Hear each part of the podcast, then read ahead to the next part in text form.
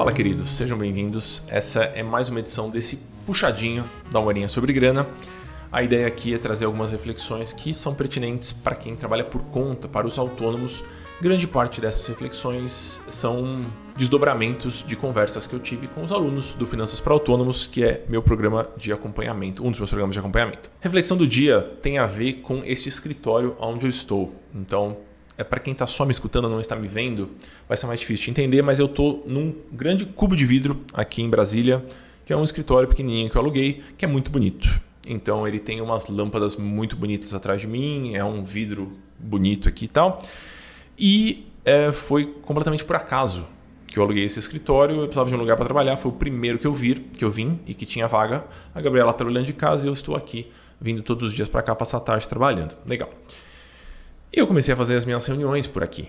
Então eu comecei a gravar os episódios do, da Morinha sobre Grana aqui, fazer as chamadas de Zoom com os alunos do Finanças para Autônomos e do Dinheiro Sem Medo. Eu comecei a trabalhar daqui e o fundo das minhas chamadas de vídeo começou a ser esse, esse escritório bonito. E eu comecei a receber alguns comentários sobre esse escritório. Então, algumas pessoas que já têm alguma, uma certa intimidade comigo falam: Nossa, Muri, agora sim parece que você ganhou 20 milhões na Bolsa de Valores. Ou então, putz, Amuri, agora deslanchou. Eu não tenho nem roupa para estar tá aqui numa reunião com você nesse escritório chique que você está agora. Começaram a surgir muitos comentários. No começo eu achei divertido e aí depois eu comecei a refletir. Hum, eu comecei a achar divertido e agradável, porque todo mundo gosta de ser elogiado. E depois eu comecei a refletir com um pouquinho mais de calma. E eu não acredito que seja algo tão positivo assim para o meu trabalho. E isso me trouxe o, o pequeno insight de trazer para vocês essa, essa reflexão também.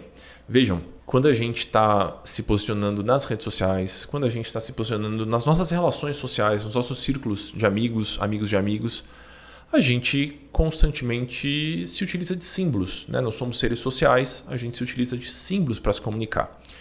E os símbolos, muitas vezes, eles falam mais alto do que o que a gente escreve e do que a gente fala no sentido mais literal da coisa. Então, os símbolos eles gritam, os exemplos eles gritam. E muitas vezes eles estão gritando coisas que para a gente não é tão conveniente ou não é tão interessante, não é a mensagem que a gente quer passar.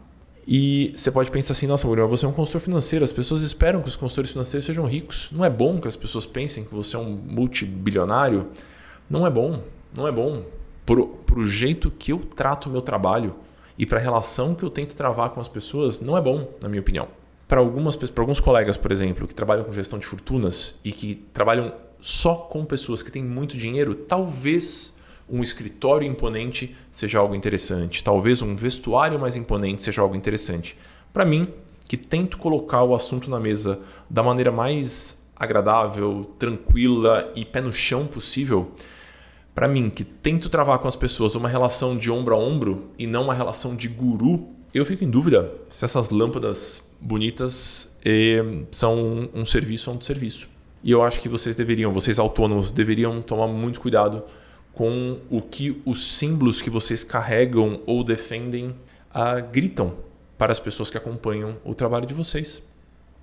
Então, símbolos que funcionam para uma pessoa não necessariamente vão funcionar para outras pessoas e ignorar completamente isso e dizer não, eu estou acima dessas aparências, eu não ligo para isso, já é uma forma de lidar com isso. Então, ignorar que isso é uma verdade, que isso acontece, que isso nos afeta, já é um jeito de lidar com isso e na maior parte das vezes é um jeito muito ruim. Então, deixo aqui o convite para vocês. Vocês que trabalham por conta, quais as mensagens que a sua roupa, que o seu escritório, que o jeito que você escreve, que o jeito que você fala, que mensagem que todos esses canais transmitem para quem acompanha vocês. É isso por hoje. Beijo.